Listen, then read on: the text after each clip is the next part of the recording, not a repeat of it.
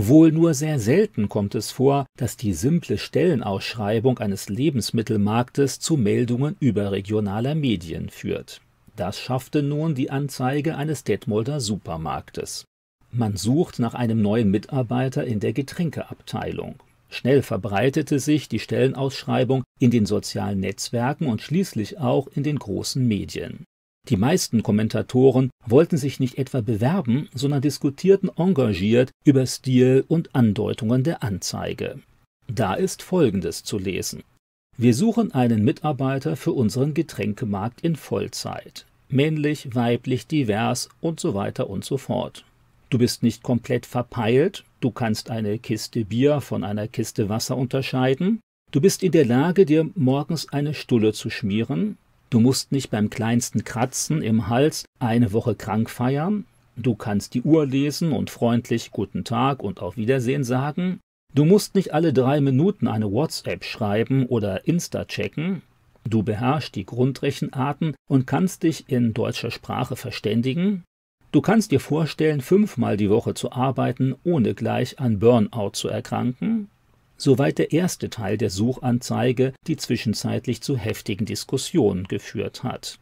Wahrscheinlich sollte man nach dem Lesen dieser Stellenausschreibung einfach herzhaft lachen. Eigentlich wäre das wohl ein durchaus geeigneter Beitrag fürs Kabarett. Berufliche Empörer und ideologische Sittenwächter aber schlagen wieder einmal Alarm, weil hier die Grenzen der von ihnen etablierten politischen Korrektheit verletzt werden.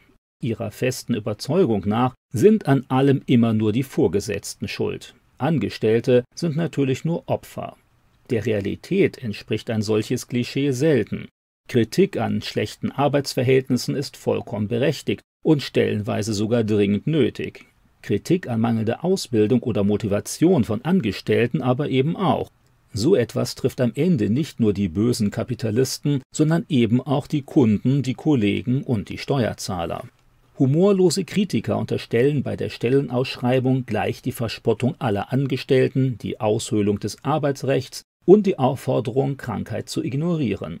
Davon ist bei Licht besehen in der betreffenden Stellenanzeige natürlich nichts zu lesen bis zum Weihnachtsgeld, den 36 Tagen Urlaub und dem guten sowie offensichtlich lustigen Team kommen die überkritischen Sprachwächter schon gar nicht mehr.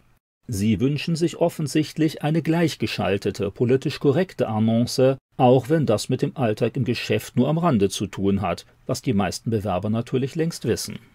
Einen überzeugten Genderkämpfer wird es sicher ärgern, wenn die diskutierte Stellenanzeige schon mit männlich, weiblich, divers und so weiter und so fort beginnt. Das klingt nicht ganz danach, als ob hier das Genderprogramm so ganz ernst genommen wird.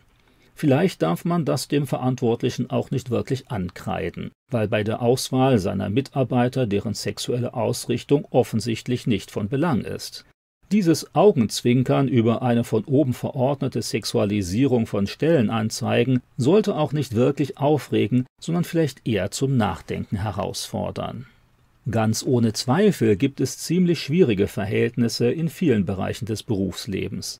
Manchmal ist der Lohn kaum angemessen für die geleistete Arbeit.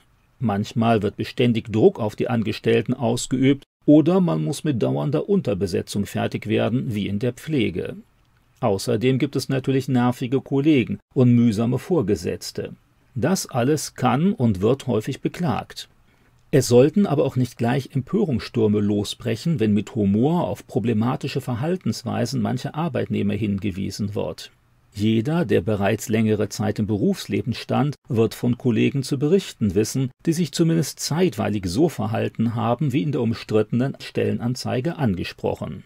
Natürlich gibt es Angestellte, die sich nach einem durchgefeierten Wochenende oder zwischen Feiertagen krank melden und ihre Kollegen mit der Arbeit alleine lassen.